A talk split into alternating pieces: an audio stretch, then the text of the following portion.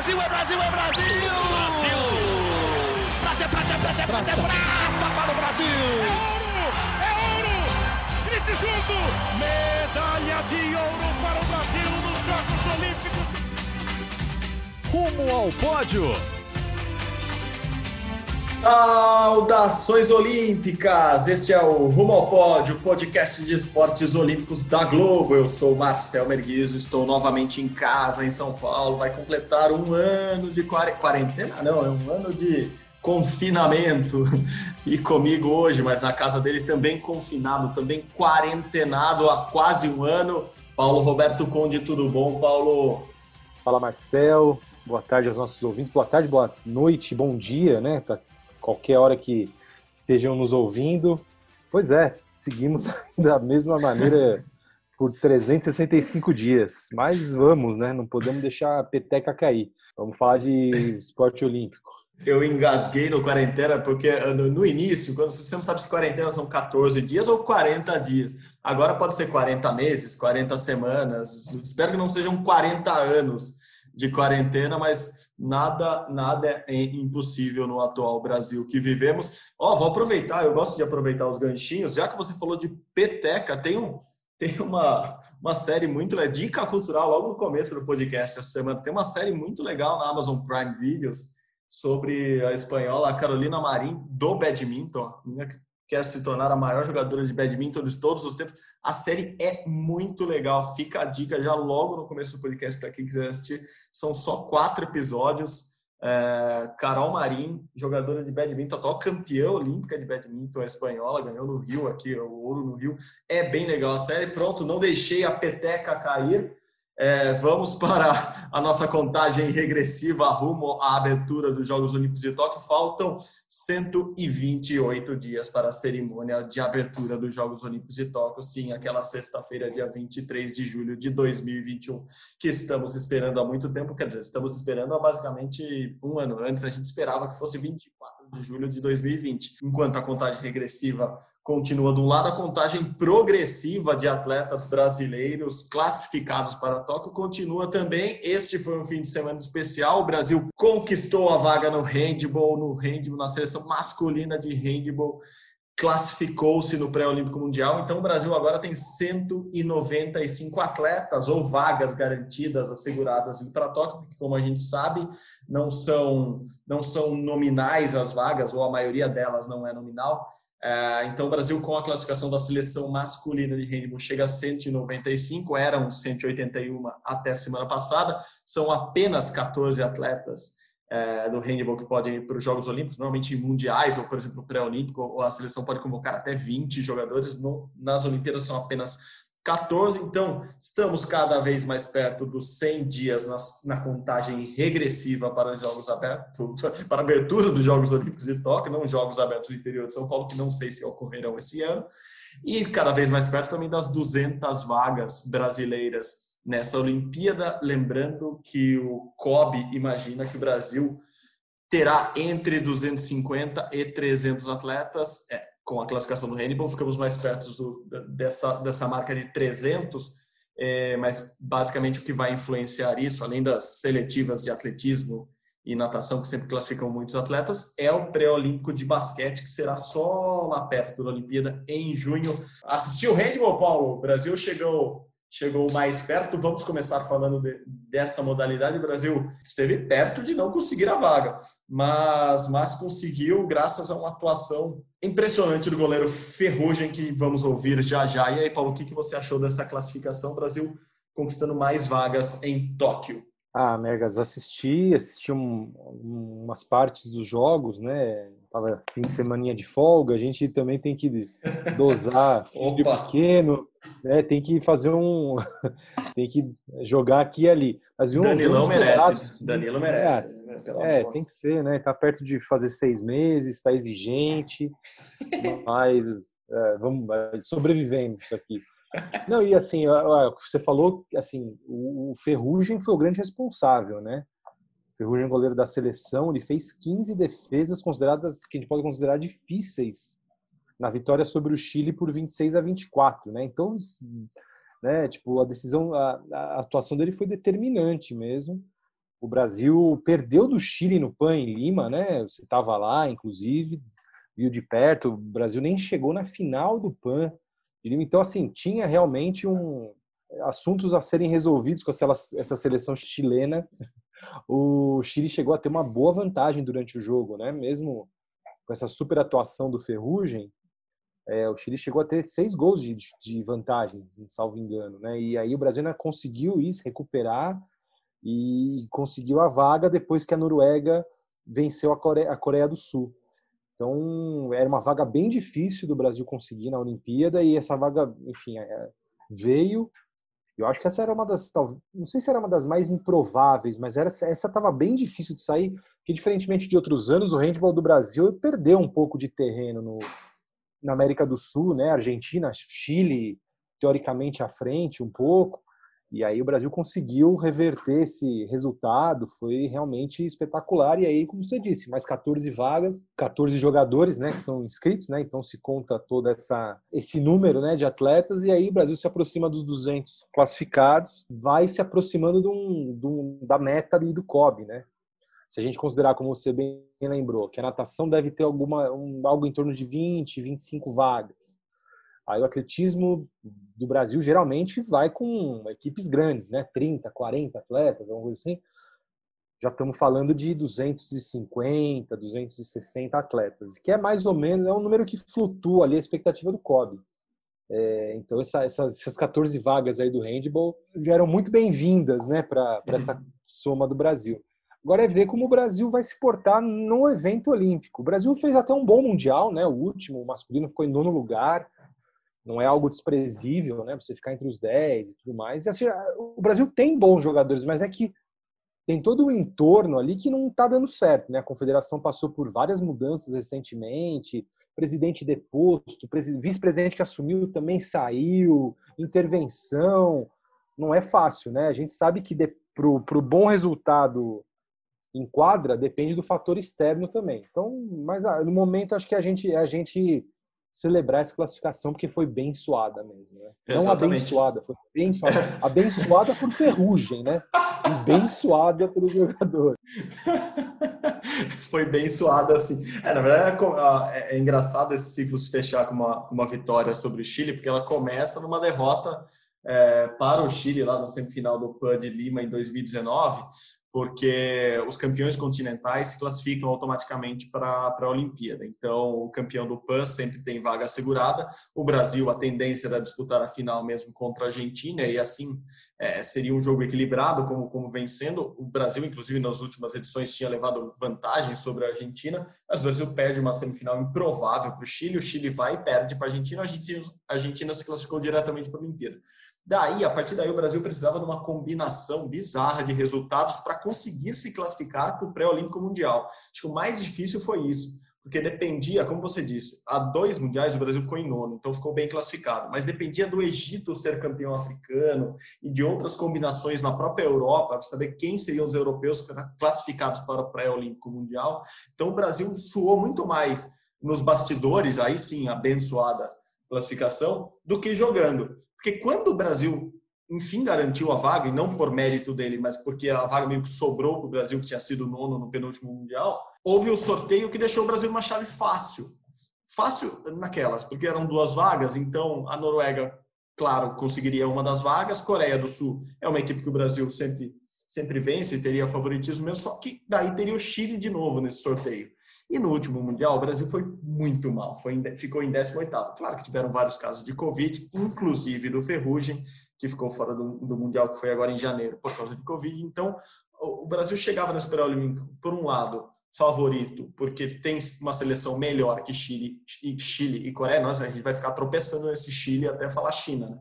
E, e tem seleção melhor do que esses dois países, mas ao mesmo tempo, é o que você falou, o Brasil vem de um presidente é, caçado e que não saía do cargo envolvido em, em, em, corrupção, envolvido em escândalos, o outro envolvido em um caso de assédio contra uma funcionária da própria confederação, que era vice-presidente, e depois também não saía. Daí o time, o, o COB teve que intervir com grana para o time poder viajar, enfim, foi um rolo gigantesco e no meio disso os técnicos iam sendo trocados, a seleção que tem uma boa geração, enfim, se perdeu. Agora se classificou, ufa. É, a seleção deve ir completa para os Jogos Olímpicos. O único machucado é o José Toledo, é o camisa 10 do time, é um craque, um jogador muito especial para o time. Ele está machucado, ele operou o, o joelho hum, há, há, algumas semanas e eu falei com ele ontem depois do jogo. Ele me disse que a recuperação dele é pô, cirurgia no, no, no cruzado do, do, joelho. Então, a, a, recuperação é muito demorada e ele está fazendo essa recuperação para estar pronto para os Jogos Olímpicos. Ele falou, mas nada pode dar errado para ele estar nos Jogos Olímpicos. Se tudo der certo, o Brasil vai para os Jogos com alguma chance de passar de fase. Vamos lá, são dois grupos de seis seleções. A gente tem, os cabeças de chaves vão ser a Noruega e a Dinamarca. Daí você divide o, Brasil, lá no, nos potes, no, está no mesmo pote do Japão, que é país sede, mas não vai ser cabeça de chave. Então, o Brasil pode cair num grupo com quatro europeus ou num grupo com três europeus. Se cair no grupo com três europeus, chance de passar para as quartas finais tremenda. Não precisaria nem ganhar dos europeus, podia perder os três jogos, aí se ganhasse os outros. Se cair num grupo com quatro europeus, vai ter que ganhar de europeu. Então, vai, vai, ser muito complicado, vai ser muito complicado nos Jogos Olímpicos. A tendência, assim, a chance do Brasil a passar para umas quartas de final e chegar na semifinal é muito difícil, porque o, o, o handball é um esporte eurocentrista, digamos assim. A gente já vai falar de todos os classificados. Antes, eu vou chamar o Ferrugem, que logo depois do jogo também falou com a gente, mandou um áudio para a gente comemorando essa atuação brilhante dele no jogo contra o Chile e a classificação para as Olimpíadas. Diga aí, Ferrugem, parabéns pelo jogo. Primeiro, muito obrigado. E, bom, é, acho que o trabalho de hoje foi. A minha defesa me ajudou muito, é, principalmente na segunda parte. É, a gente fez o que estava planejado e, enfim, é, me senti bem à vontade no segundo tempo, principalmente com a defesa sendo a defesa do Brasil, o nosso, o, a gente jogou, foi nosso DNA, o jeito que a gente jogou. É, bom, a, o clima é de festa agora que acabou o jogo da Noruega, o clima é de festa. A Noruega fez o que a gente esperava, que foi vencer o jogo. E, e bom, é, agora sim a gente está comemorando, porque até que não terminasse o jogo da Noruega, a gente não podia comemorar. E para mim é especial, é um trabalho de. Não vou falar que é um trabalho de um ciclo olímpico, mas é um trabalho da vida inteira. Todo atleta quer jogar quer jogar uma Olimpíada e, enfim, esse é meu sonho também. E eu espero poder poder estar lá, ajudar o Brasil a chegar nessa vaga para mim. É um dia que eu nunca vou esquecer na minha vida, mas é, agora hoje é comemorar e a partir da manhã já pensar em se preparar bem para a Olimpíada de Tóquio que a gente pode desempenhar um bom papel. Tá bom? Obrigado. Bom, é isso. Eu, eu, disse que falaria dos outros classificados, Paulo, porque tem, tem, tem uma narração que eu achei sensacional. A classificação do Brasil foi ali difícil e tal, foi emocionante, mas nada vai superar a classificação de Portugal ontem. Então, lembrando, os classificados para, no handball é, masculino, né, na, entre as seleções masculinas de handball são Japão, país sede, daí Dinamarca, Argentina, Bahrein, Egito, Espanha, Noruega, Brasil, França, Suécia, Alemanha e Portugal. Portugal vai pela primeira vez no handball para os Jogos Olímpicos. É engraçado, é, o Portugal é um país muito pequeno, que a gente tem muito conhecimento por nossa história, claro, mas Portugal, por exemplo, no futebol foi quatro vezes para a Olimpíada. Exceto o futebol, Portugal não classificava ninguém em esporte coletivo para a Olimpíada desde Helsinki 52, quando o polo aquático de Portugal foi classificado. Agora, por isso, você vai entender a emoção do narrador português narrando o gol da vitória a cinco segundos do final sobre a França e só assim Portugal se classificaria, vencendo a França no finalzinho do jogo. França, que é uma das potências do handball mundial. Então, aí com vocês, só para ter aquele gostinho de emoção, como foi a classificação de Portugal ontem no pré-olímpico mundial de handball.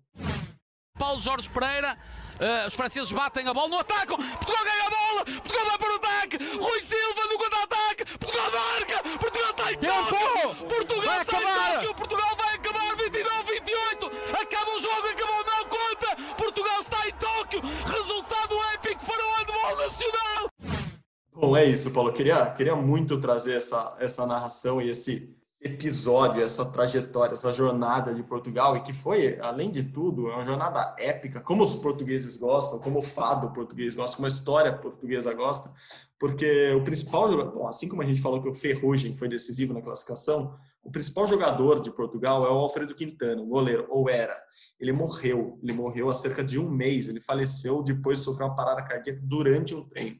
O goleiro tinha 32 anos, craque de bola lá em Portugal. Portugal vem evoluindo muito no handball e o Quintana, enfim, faleceu tragicamente há, um mês. E claro que isso deve ter, motivado muito o time. Claro que ele foi homenageado no, no domingo é, depois da classificação. Então, como bem gostam os portugueses, é, dramática, histórica, épica, muito legal. Brasil e Portugal que podem cair no mesmo grupo da Olimpíada é, é emocionante. Essas histórias olímpicas, a gente, muita gente presta atenção só lá nos jogos, no, no, nas duas semanas de jogos, mas essas classificações, essas, essa jornada toda é muito bonita, né, Paulo?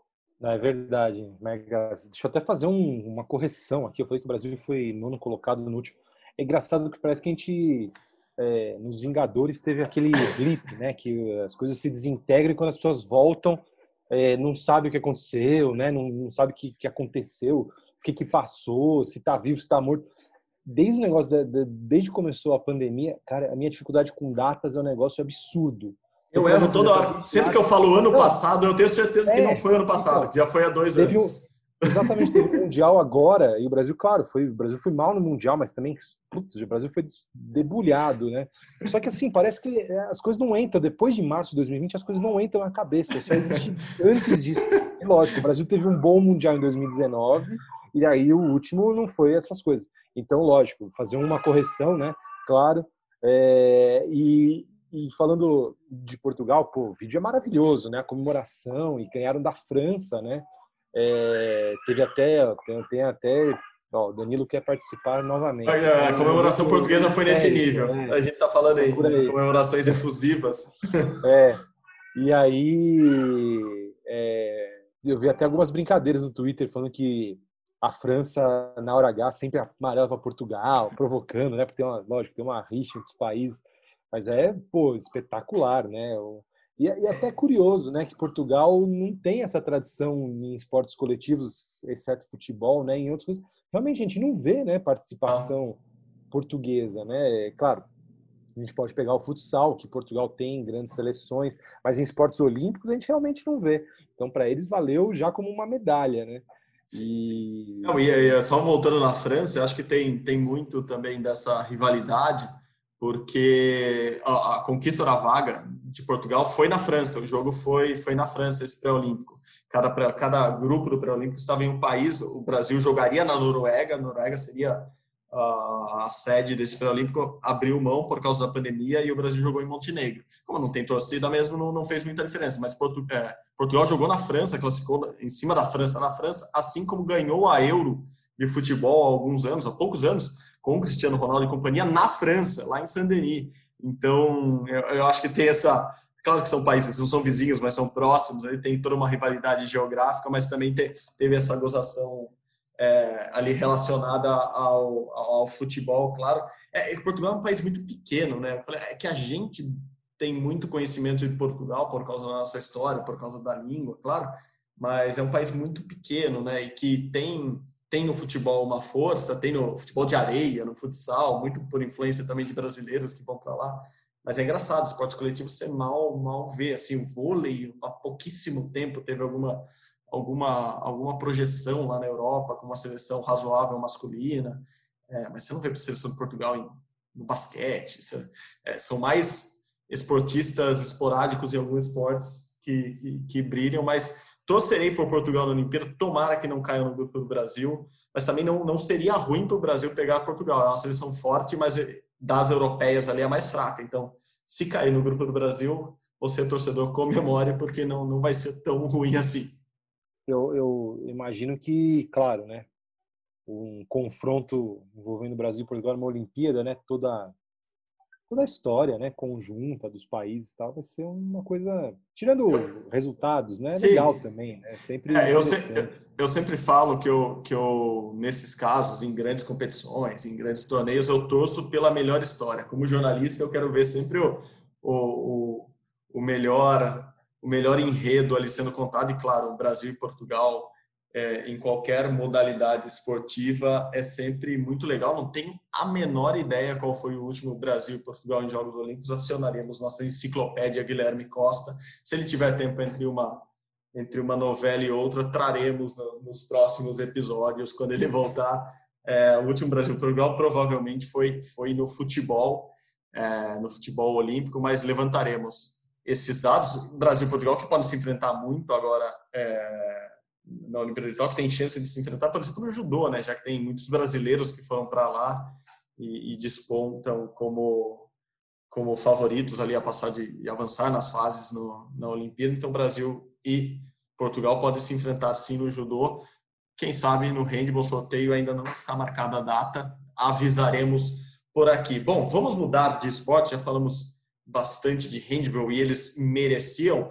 É, foi um fim de semana, acho que no geral, muito, muito bom para as mulheres do Brasil, né, Paula? A gente está falando aqui que a da, do tamanho da delegação, com a classificação do handball, uma expectativa que a gente já teve mais ou menos há um ano, um ano e meio, era que pela primeira vez o Brasil teria mais mulheres do que homens classificados numa Olimpíada. É, isso não vai acontecer agora em Tóquio, Tóquio que é a Olimpíada que, que tem a maior equidade de todos os tempos, assim, são quase 50% das mulheres, é, dos atletas serão mulheres nesses jogos, assim, o, COI vem, vem encostando essa, essa régua, igualando essa, essas margens e, e, pela primeira vez ocorreu nos Jogos Olímpicos da Juventude de 50% homem, 50% mulher. Nos Jogos Olímpicos de Paris em 24 serão 50% homens, 50% mulheres. Agora é quase isso, se eu não me engano, é 48 a 52 no, no arredondado ali, mas há uma expectativa ainda de que o Brasil conquiste mais medalhas entre as mulheres do que do que os homens. Assim, pela primeira vez isso poderia acontecer nesses jogos porque as mulheres do Brasil realmente estão muito bem e muitas delas estiveram é, competindo esse final de semana e conquistando medalhas importantes. Vamos começar por uma que não vinha competindo há muito tempo e que ainda não teve a classificação olímpica é, decretada, o prêmio que vai chegar, que é a karateca Valéria Kumazaki, de 35 anos. Ela foi ouro na categoria até 55 quilos na etapa de Istambul, na Turquia, da Premier League, que é o circuito mundial da modalidade. Enfim, a Valéria ganhou da chilena Valentina Toro Menezes, que já foi campeã mundial, então é, ganhou de uma, de uma atleta muito forte. É o mais um Brasil e Chile no final de semana, mais uma vez o Brasil ou Chile, que é um belo de um freguês do Brasil em vários esportes. Lembrando, o próximo Jogos Pan-Americanos, Pan-Americanos de 2023, serão em Santiago, no Chile. A Valéria ganhou da Valentina e não marcou pontos no circuito mundial, porque é, é, o, essa competição, apesar de ser muito grande, apesar de fazer parte do circuito mundial, não valia pontos para o ranking ainda, mas mostra a força da Valéria, que é uma das favoritas a conquistar uma dessas outras vagas que a gente espera que o Brasil conquiste ainda. A Valéria, que a gente acompanha muito mais em jogos pan-americanos há muito tempo, né, Paulo? Até porque o Karatê não estava nos Jogos Olímpicos, volta agora nos Jogos Olímpicos de Tóquio e já sai de novo, então não permanece para Paris 24. A Valéria, que é, que é uma dessas atletas brasileiras, dessas mulheres que pode sim brigar por medalha em Tóquio. Pode, e é, você, você colocou um ponto crucial, né? Até 1996, um apanhadinho histórico, o Brasil nunca tinha tido uma mulher no pódio olímpico. Aí naquela Olimpíada já teve três medalhas, todas duas no vôlei de praia e uma no vôlei de quadra. E aquilo lá mudou, toda, todo todo o status quo ali do, dos resultados do Brasil em Olimpíadas. As mulheres foram ganhando cada vez mais peso na, na, na divisão das medalhas do Brasil, né? A ponto de, por exemplo, em Londres, as mulheres deram duas medalhas de ouro para o Brasil, os homens só uma né? Então a gente tende a ver isso de novo em Tóquio, um equilíbrio ou até, como você apontou, Megas, um ligeiro favoritismo das mulheres. E o que a gente vai falar agora, né, começando pela Valéria, só vai mostrar, comprovar isso. A Valéria, ela ainda não está classificada, né? Bom lembrar, ela vai ter agora um, um premier que é como um torneio, né? Um torneio importante do circuito mundial em Lisboa e se ela não conseguir a vaga, porque o, o, ranking olímpico acaba em Lisboa ela ainda vai ter um pré-olímpico mundial em Paris. E ela tem ótimas chances de conseguir, né? A Valéria, ótima karateca, sempre ótimos resultados. É, só que assim, a gente também sabe que por um outro lado, ah, os esportes que não são olímpicos, quando eles se tornam olímpicos, existe é, todo mundo redobra a preparação, redobra a ambição. Então, assim, se ela tinha uma hegemonia é, nas Américas, ela conseguia medalhas mundiais, isso, claro que vai fazer, vai ser um fator, mas a partir do momento que o karatê foi eleito esporte olímpico ali em 2016, se eu não me engano, não me lembro direito, com certeza mudou a cabeça de todo todo mundo que praticava e quem não praticava. Às vezes tem atleta que começa porque o esporte entrou na Olimpíada. Então o esporte fica muito mais equilibrado, muito mais acirrado, né? Então a, gente conta sim com uma boa participação da Valéria. Primeiramente, a gente quer que ela consiga a vaga. Esse resultado na Turquia mostra que ela está bem, só que ela precisa da vaga e aí indo para os jogos, com certeza ela vai ali batalhar com excelentes atletas. Mas é ótimo saber que mesmo com paralisação, dificuldade para treinar, que todos os atletas brasileiros tiveram, enfim, ela chegou e já conseguiu um, ótimo resultado num torneio internacional. Isso é um ótimo indício, não dá para negar. Agora levantou... se ela confirma, né? Essas coisas Você... agora daqui para daqui frente. É, esses 130 dias, 120 e poucos dias que faltam agora são são justamente para isso, assim, a gente está vendo as competições voltarem aos poucos é, algumas serão, sendo adiadas de abril para maio, mas enfim, as competições estão voltando cada vez mais. A gente teve um fim de semana é, repleto de competições. A gente, nas últimas duas, três semanas, teve uma mini Olimpíada lá em Doha. Assim, Doha, no Catar, recebeu quatro, cinco esportes consecutivos. Então, a gente está vendo as competições voltarem. Então, a gente consegue ter um parâmetro melhor das coisas. E você falou de esportes que não são olímpicos. Isso acontece também, às vezes, em classes, por exemplo, da vela ou é, categorias de, de, disputa que não são olímpicas, por exemplo, ah, os mil metros na canoagem velocidade são olímpicos nessa, não são no próximo. Aí esse ciclo muita gente muda de categoria, muda de barco, muda de peso para competir. E claro, sempre que a categoria é olímpica, ela fica muito mais difícil. Aquela velha história da piscina piscina curta que tem tem muitos campeões mundiais que não nadam em determinadas provas, então acaba distribuindo mais medalhas para outros países, outros nadadores, enfim um, um, papo complexo que a gente poderia ficar horas batendo papo aqui, mas vamos para o próximo esporte. Vamos para o boxe agora. Como a gente disse, as mulheres estão aí ganhando espaço, ganhando medalhas. E no boxe, o Brasil conquistou nove medalhas neste final de semana lá em Colônia, na Alemanha. Claro, calma, gente, pé no chão. Foi um campeonato um pouco mais esvaziado do que a gente teve há duas semanas, quando a Bia Ferreira foi campeã é, lá na Europa também. Agora ela foi campeã de novo em Colônia, então continua bem. A Bia continua como a principal brasileira favorita ao título olímpico em Tóquio. Ela foi novamente bem. Então, Brasil com seis medalhas de ouro, uma de prata e duas de bronze. Dessas seis de ouro, além da Bia, a Jussiele, que também é uma baita boxeadora, conquistou sua medalha. Além dela, Wanderson de Oliveira, Keno Machado, Edson Araújo, Isaías Ribeiro, além de Herbert Souza, e Ronaldo Silva e Abner Júnior, muitas medalhas, muitos nomes, quase me atrapalhei. Conquistaram medalhas lá em Colônia, como eu disse, um torneio um pouco mais esvaziado, mas o que a gente pode levar de importante dessa competição é Bia Ferreira continua ganhando. Essa daí a gente pode ficar muito de olho. Se ela não ganhar alguma coisa, pelo menos uma medalhinha em Tóquio, vai ser um azar ou uma zebra ou chame do que você quiser. É por aí, né? Falando de mulheres importantes no Brasil, Bia com certeza é uma delas, né, Paulo? Já vou passar para você emendar. Além da Bia ter ido muito bem nesse final de semana, outra que a gente tem que ficar muito de olho. Maratona aquática, Ana Marcela Cunha, candidatíssima a medalha em Tóquio, também campeã em Doha no circuito mundial de de, de águas abertas, é, o 10, o 10 quilômetros é a maratona. Coach Puciel, que a gente conhece muito bem, sempre fala isso. É, pelo menos me ensinou assim, tudo que é nadado ali no mar, lago, lago, rio, é, é água aberta. Se é 10 quilômetros, é maratona aquática. É isso, né? E é nisso que a Ana Marcela é boa e é nisso que a gente tem que focar para ela. Ana Marcela e Bia, duas das mulheres que, que devem brilhar pelo Brasil em Tóquio, né, Paulo? Com certeza, são duas mulheres que o que que chama a atenção é a regularidade delas, né? A Ana Marcela nem se fala, porque Ana Marcela participou da Olimpíada de Pequim, em 2008. É, participou com uns 13 anos atrás. É isso que eu ia falar, tinha, tinha uns oito anos, né? Mas participou. É, era, era, era uma adolescente, participou com 15 anos, foi quinta colocada. E, e ela se mantém entre as melhores do mundo, com inúmeras medalhas em campeonatos mundiais, desde, desde antes daquilo, na verdade. Né? Então é, é muito impressionante. Né? Impressionante a regularidade dela.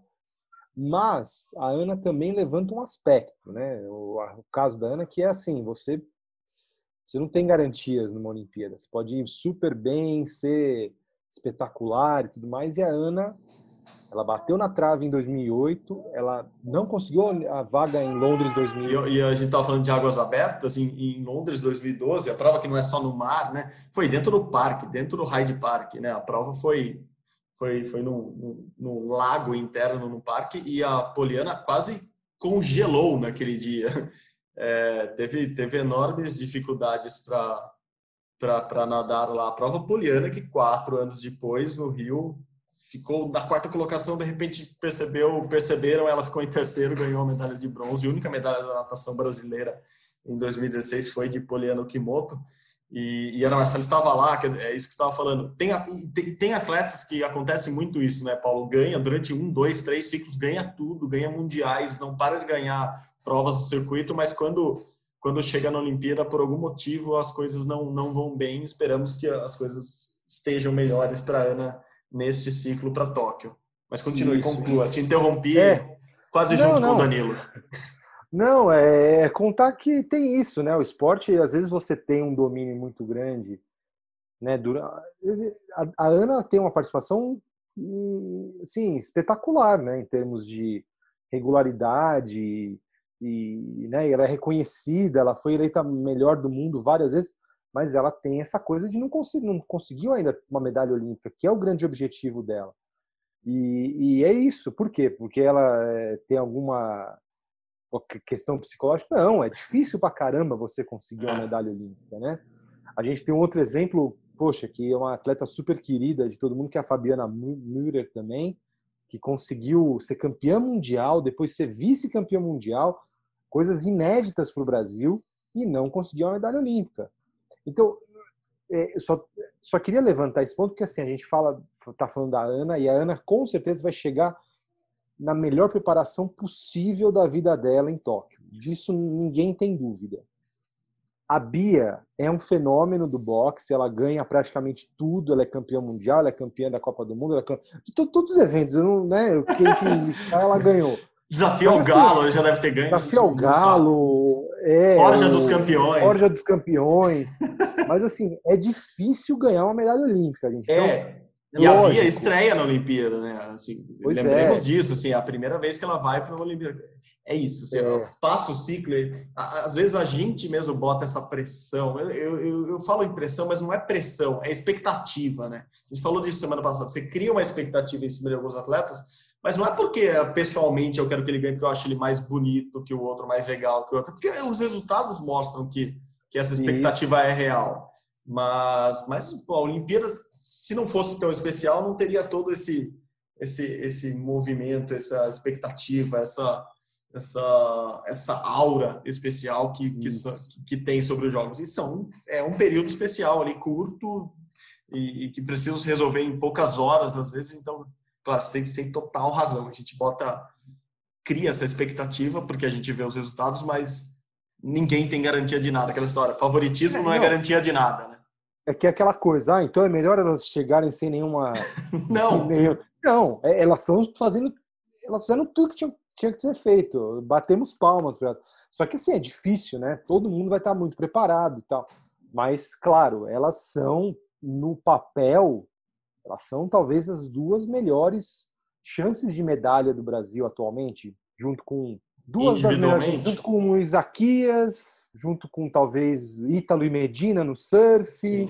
Assim, são pessoas, são as meninas do skate, Sim. do street, são assim, são muito, são pessoas que estão muito, muito regulares, muito fortes.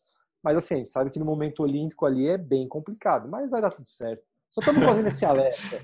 Não, é, para dizer, vocês eu falar, vocês é. da imprensa, é, é, assim como eu não gosto quando eu falo assim, vocês Ninguém fala dessas meninas. Bom, a gente está falando há dois, três, quatro, cinco anos, a gente está falando. Eu também não gosto que falem, ah, vocês nunca falam. Não, a gente também falou. Né? Ouve a gente aqui, uhum. faça igual nossos amigos japoneses na semana passada, ouçam o Romão Pódio. E ó, pra, só para voltar, não, eu queria ter, eu devia ter anotado esse dado. É, a série que eu terminei semana passada sobre a Carolina Marim, do Badminton, que está lá na, no, no, streaming disponível. É, no, nos últimos episódios, o técnico dela, que é um maluco, assim, no, no espanhol também, me lembrou muito, muito Jesus Morlan que era técnico da canoagem brasileira aqui. Ele, ele falou que quando ele começou a pensar em levar a, a Carolina para a Olimpíada, ele falou: vou, vou olhar todos os campeonatos mundiais, todos os jogos, todas as Olimpíadas e ver quem são os atletas que conquistam as medalhas. E ele chegou numa conclusão na matemática que eu queria ter esse número na cabeça para falar, mas que 90% das medalhas vinham das atletas que eram cabeças de chave número 4, até o número 4, né, as principais cabeças de chave do torneio. Então é isso, assim, parece uma coisa que, ah, óbvio, o cara quer, mas não, assim, normalmente os campeões desses torneios importantes saem dali dos favoritos, assim, por isso que o nosso Guilherme Costa faz projeções tão boas, porque se você estuda, vai no número e vê quem está chegando na final, você percebe que, pô, se você se classifica melhor, se você é cabeça de chave, a sua chave se abre, você começa numa disputa mais fraca na primeira luta, no primeiro jogo e vai caminhando para ser campeão olímpico, enfim. É, só queria lembrar desse dado, assim, que eu queria ter esse dado, vou, vou tentar achar de novo, é, assistir para pegar esse dado mais, com mais precisão, mas é isso, assim. É, claro que é melhor a, a Bia chegar como cabeça de chave número um na Olimpíada. Isso vai facilitar a primeira luta dela, talvez facilite ela chegar na, na semifinal com mais tranquilidade. Ali você já está brigando por medalha, ali você já conhece os adversários. Então, é, foi, foi ótima a sua ponderação, porque mostra um pouco disso, assim, que a gente vai chegar cada vez mais perto e criar cada vez mais expectativa, porque cada vez que, que a Olimpíada vai se aproximando, a gente fala ainda mais dos favoritos, então é bom a gente ficar muito esperto. Com esse ganchinho, eu passo para um esporte que o Brasil é muito favorito, muito mesmo, vôlei de praia voltou. Enfim, a gente não aguentava mais etapas de Saquarema, nada contra Saquarema, nada contra o CBV realizar toda semana jogos lá, mas dava pelo menos para mudar o fundinho ali da quadra, né? Mas a gente só via Saquarema na, na, na TV nos últimos finais de semana, agora mudou para Doha. Não que mude muita coisa, no sentido a areia é igual, a rede é igual, mas pelo menos as brasileiras e os brasileiros enfrentaram duplas diferentes e nessa etapa do circuito mundial lá em Doha, no Catar, duas medalhas, prata para Evandro e Guto, Evandro que é parceiro de Bruno Schmidt, e, e daí eu vou lançar para você essa, essa, essa discussão, porque Bruno Schmidt teve Covid, ficou internado na UTI, passou 13 dias no hospital, e, e deu uma entrevista semana passada falando que para ele não devia não deviam acontecer os Jogos Olímpicos esse ano. Fecha o parênteses, volta. Evandro jogou com o Guto, que é uma baita dupla que provavelmente é o futuro do vôlei brasileiro também, foram prata, uh, perderam a final para os tchecos Perswick e Schneider, ou Schweiner, é, Schweiner, e a outra medalha do Brasil veio com Agatha e Duda, Agatha Rippel e Duda Lisboa, já uma dupla consagrada, a medalhista olímpica em 2016, Duda a melhor jogadora de vôlei de praia do mundo possivelmente, perderam na semifinal, mas ganharam a decisão do bronze contra as americanas Stockman e Kolinski. Eu devo ter errado alguns nomes aqui, mas tudo bem, seguimos pelo menos para falar disso. O Brasil no vôlei de praia é sempre favorito, chegou bem lá em Doha, teve uma medalha de prata, uma medalha de bronze, prata com os homens, bronze com as mulheres. É, você viu essa entrevista do Bruno? Você pensar hoje sobre isso, Paulo? Eu sei que você já teve mais pessimista, já foi mais otimista. Como está seu humor em relação à organização dos Jogos Olímpicos hoje? Ah, Megas, a gente acho que são duas questões, né? A questão sanitária e a questão de, do, do dinheiro, econômica. Se você for pegar pela questão sanitária, não deveria acontecer, na verdade, nenhum evento esportivo, nem nada internacional, quero dizer, é lógico. Houve países que conseguiram fazer uma coisa muito bem feita e internamente, né, como Austrália, Nova Zelândia, Vietnã, China, Coreia do Sul, e conseguem fazer. Claro, agora internacionalmente é difícil, porque você vai reunir no mesmo lugar gente que vem de, de diferentes realidades do mundo, né? É, então, se você for pensar por esse lado, o lado sanitário, o lado de, de né, o lado clínico da coisa, não dá para se ter uma Olimpíada. Agora, pelo lado econômico, que o COI, é, o COI só vê dinheiro na frente, eles querem realizar e do jeito que der e pronto. E o governo japonês encampou isso, então vai rolar. Só que aí você, claro, a gente pode deparar com casos como o do Bruno Schmidt, que ele falou, achei que ia morrer, tinha 70%, 70 do pulmão contaminado e você, você vê, é um cara que faz exercício todo dia, deve ter uma alimentação super rigorosa, não bebe, não fuma, não, sabe, não tem diabetes, não tem uhum. obesidade, não tem esclerose, não tem é, pressão alta. E, e, e, você vê o que acontece. Então, acho que isso não, não, não, precisa nem desenvolver muito mais, né? Existe uma, uma coisa disparatada entre o que é o real e o que é o, a coisa que querem fazer crer, né? Ah, o, o, COI, o COI diz muito assim, ah, não, vamos fazer mesmo sem vacina. Sim, você pode, de repente, dar certo, claro, mas a chance de ter gente contaminada de, é muito grande, né? Sim, e aí sim, depois sim. quem vai responder por isso, não sei. Esse é o grande problema, né? Porque imagina, você os atletas brasileiros, eles vão ter um deslocamento para o Japão que vai durar 30 horas, vai envolver uma conexão de voo, você precisa que o atleta realmente teste negativo aqui, que ele saia de casa, vá para o aeroporto já de máscara, fique de máscara, dois voos de máscara, uhum. né? Sem assim, é muita coisa para você envolver, envolvida para você conseguir dizer que você controlou. Sim. E isso eu estou falando só dos brasileiros, tá? Agora, no mundo geral, são 11 mil, 12 mil atletas como que o COI ou o governo japonês garante que nada possa acontecer?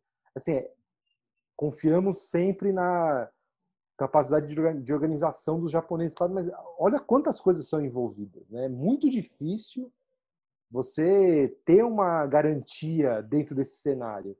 Mas, claro, vai acontecer porque são forças maiores do que simplesmente sei lá, cientistas, médicos uhum. falando. Uhum. Assim, são coisas que vão atropelar isso, na verdade. Sim, sim, sim. É, você falou do voo, a gente sabia já que ano passado o voo da delegação brasileira, saindo do Brasil, saindo de São Paulo, provavelmente, era, era via Canadá, chegariam em Toronto, fariam uma, um que eles chamam de stop lá, ficariam algumas horas no hotel, depois voltariam para para Toronto, enfim, para o aeroporto, de lá iriam para Tóquio, enfim, viagem cansativa, com parada, com estadia, mesmo que curta, num hotel. É, esse voo parece que já não existe mais, não, não, não tem como o Brasil fazer mais esse mesmo esquema hotel, voo, até, enfim, no meio da pandemia não daria para fazer isso. E daí, qual a solução encontrada? Continua voando pelo Canadá, para menos horas e vai. O quanto isso é cansativo, o quanto expor os atletas todos e comissão técnica. E a gente fala muito de atleta, né? Claro que o caso do Bruno eleva essa preocupação ao máximo, mas a gente tem que lembrar que a maioria dos técnicos é, é mais velha que esses atletas, né? Assim, está falando daí de pessoas de 40, 50, 60, 70 anos viajando horas e horas, e técnicos e comissão técnica, e fisioterapeuta e médicos e, e todo o staff ele, que envolve o, a organização de uma Olimpíada, envolve só uma delegação nacional, imagina a organização de uma Olimpíada como um todo. Enfim, é, é muito complexo, é um quebra-cabeça dificílimo de montar, por isso que a gente vê reunião após reunião, o COI não definindo, não batendo martelo sobre certas coisas, eles só reforçam que a Olimpíada vai acontecer, é, divulgaram os tais é, guias para voluntários, imprensa e atletas, que são vagos, assim, dizem muita coisa, porque falam em testagem em massa, mas também são vagos em relação ao que, o que se pode fazer no Japão, tem que chegar 14 de todo mundo tem que chegar 14 dias antes e ficar meio confinado, é, quem banca essas despesas todas, assim como foi com os voluntários. Os voluntários receberam cartas dizendo, voluntários internacionais, que eles iam ter que bancar ó, do próprio bolso, como os voluntários sempre bancam. Né?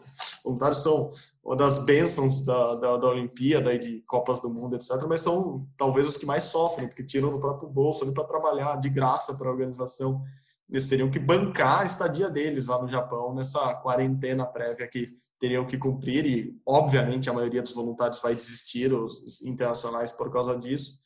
É, e talvez tenha sido a tática usada pela, pelo comitê organizador para para diminuir mesmo o número de voluntários, já que se não vai ter tanta torcida do exterior, o que a gente soube hoje é que eles estão pedindo, inclusive, para as delegações nacionais, oficiais, por exemplo, o governo brasileiro vai com quantas pessoas? Normalmente todos os governos mandam representantes é, para lá, então vai com quantas pessoas? Eles estão limitando a 11 pessoas por país.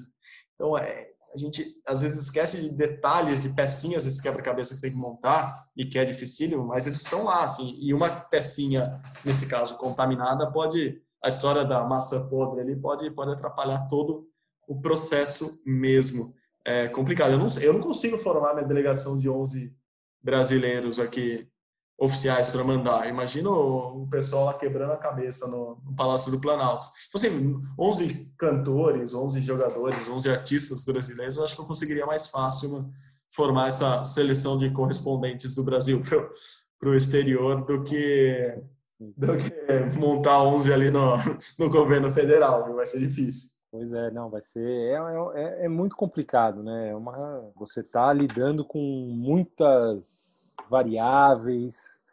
É uma competição que você. O COI, o pode. O COI e o governo japonês podem limitar, mas você mesmo assim envolve muita gente entrando no mesmo lugar. É, é super complicado. Não sei como é que.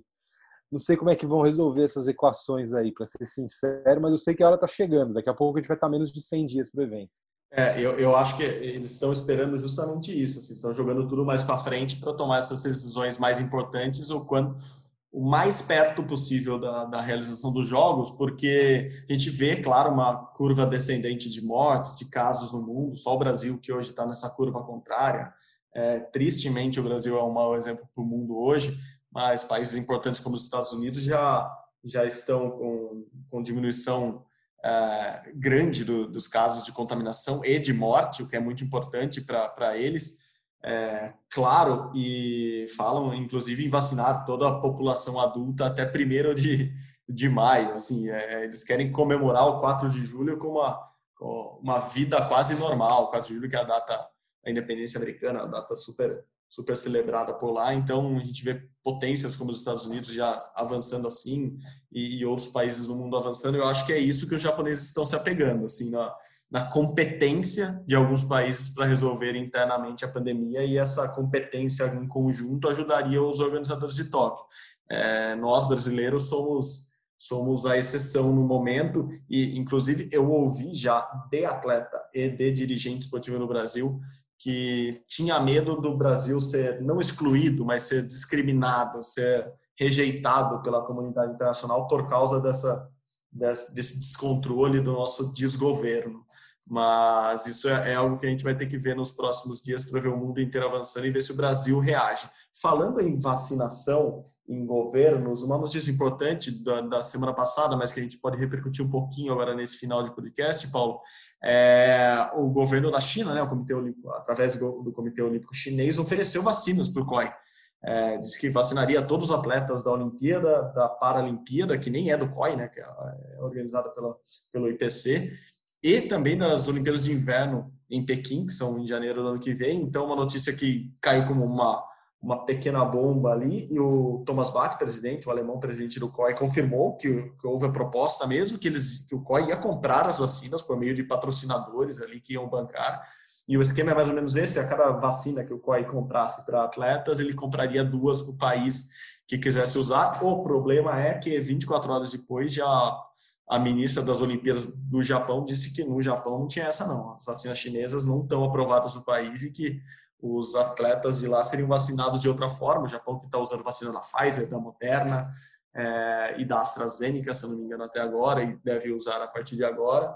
É, a vantagem para o Brasil é que o Brasil tem parceria já com, com a Sinovac, então pode ser que nesse esquema do, do, do COI os brasileiros sejam vacinados, mas o que eu sei dos bastidores é que os brasileiros não estão se apegando tanto ou somente a isso, estão se se precavendo e olhando qualquer movimentação de, de vacina, seja no setor privado, seja de outra maneira, para vacinar os seus atletas. Teremos novidades nos próximos dias, nas próximas semanas. Fiquem atentos, mas é, é, é, algo que a gente vai ver, ouvir cada vez mais, né, Paulo? A vacina como uma espécie de salvação ali, ou pelo menos um, para amenizar os prejuízos no, no pré-olímpico, não no, durante a Olimpíada, mas pelo menos nessa fase pré-olímpica, acho que vai ser o, o que os países vão se apegar, né? É, eu só não entendi essa questão da vacina aí. Isso me pareceu meio que um, né, um pouco de a China querendo um pouco, né, surfar num, numa situação. Como é que você vai vacinar as pessoas vão chegar 14 dias, sei lá, 10 dias, 12 dias antes? Você não, você tem que dar duas doses. Como é que isso funcionaria? A não ser que a China mande para os países previamente, né? Só que eu imagino essa operação, né? É uma loucura isso. Não, assim, eu não consigo entender. Na verdade, toda essa situação olímpica aí desse é o que você falou, né, Megas? O COI não detalha nada muito assim, na verdade, né? Tudo meio genérico. Aí, de repente, ah, a China ofereceu vacinar, mas a gente sabe que a Sinovac, a vacina Sinovac, você precisa pelo menos duas semanas entre as duas doses. E ainda assim, depois que você dá a segunda dose, ainda demora alguns, umas duas semanas para você ter o ápice da tua imunidade. Então, não adiantaria nada você vacinar lá. Tem que vacinar antes. Então, eu não sei, é, mas entra nesse, nesse hall de coisas que são jogadas e ficam no ar, assim, né? Tipo, ah, mas tá, como é que seria isso? E a questão do Japão e China existe, claro, um componente de uma rivalidade histórica, né? Para o Japão, imagina, seria um seria o fim admitir que não consegue vacinar e precisaria de vacinas da China. Tem um, os países são super rivais, né? Em tudo, rivais históricos, né? E, claro, os japoneses. o que a ministra das Olimpíadas do Japão falou, que foi ela que desmentiu, ela falou uma coisa que é verdade: as vacinas são aprovadas aqui e não há nenhum tipo de pedido de uso dessas vacinas no território japonês. Então, como é que eu vou vacinar pessoas aqui se não, não tem. Caso a ideia fosse é, fosse coerente, seria ótimo. Mas é isso, não, é uma coisa meio. É muito jogada, assim, sabe? Parece que é para fazer uma espuma mesmo. Sim. Enfim, aí, claro, né? fica-se aí, lógico, aí um desmente, o outro desmente. Alguns países já estão vacinando, outros dizem que vão chegar com as delegações vacinadas, porque tem um cronograma de imunização que prevê a vacinação de atletas. É, se não me engano, a Hungria já começou a vacinar atleta.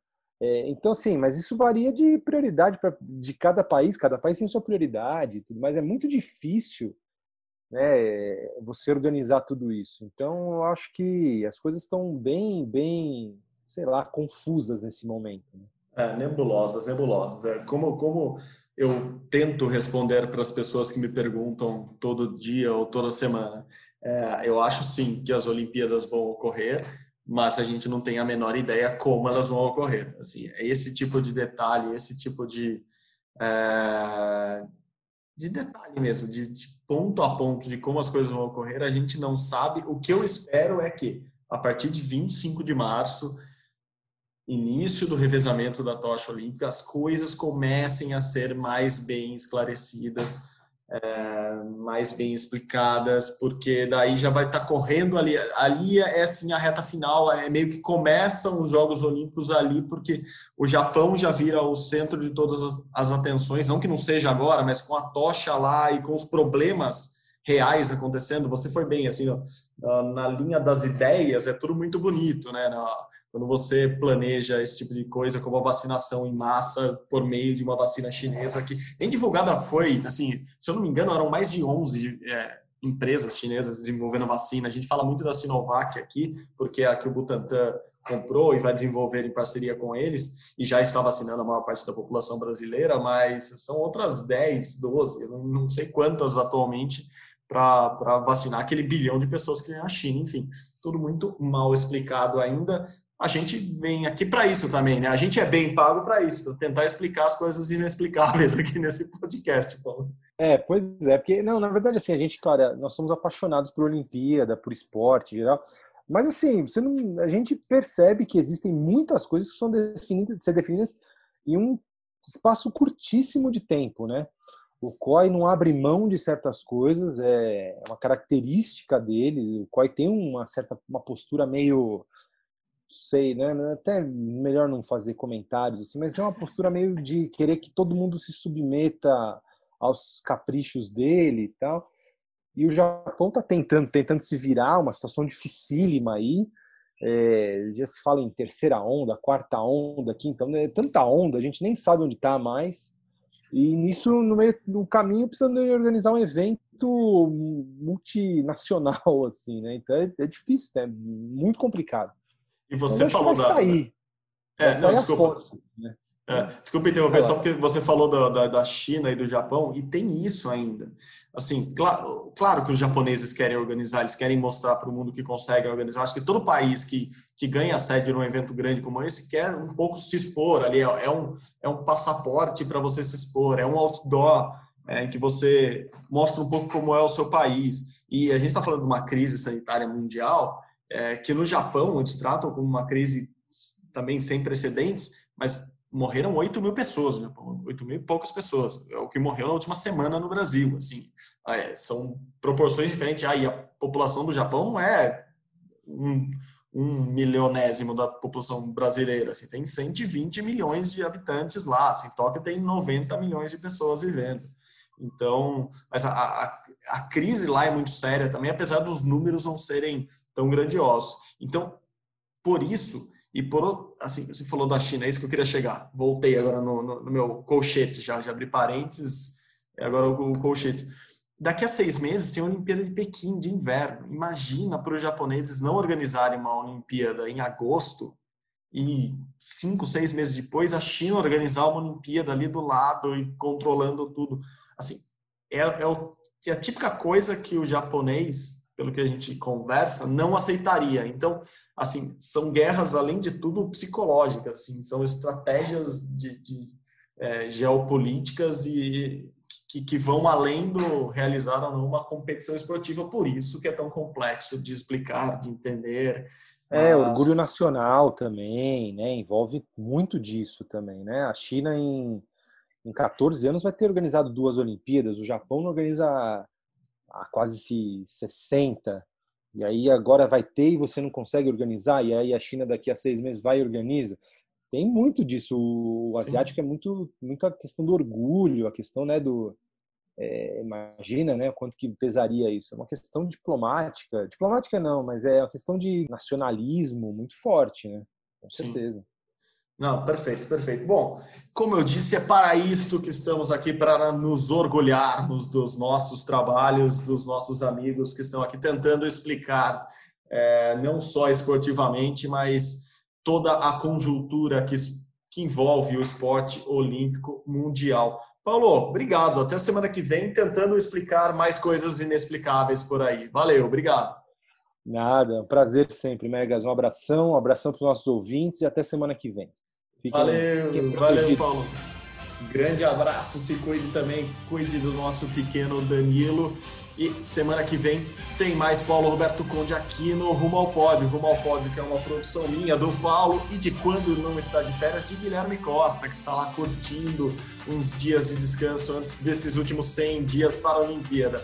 A edição deste programa é de Bárbara Mendonça, a coordenação de Rafael Barros e a gerência de André Amaral você encontra o nosso podcast lá na página do GE. Vai lá, ge.globo barra e você escuta este e todos os outros 86 podcasts. E olha, também tem a gente lá no Google Play. Vai lá na aba de podcasts, você encontra tanto o Rumo ao Pódio como outros podcasts da casa ou no seu agregador de podcast favoritos. É isso aí, galera. Muito obrigado novamente. Até semana que vem. Saudações olímpicas. Tchau, tchau.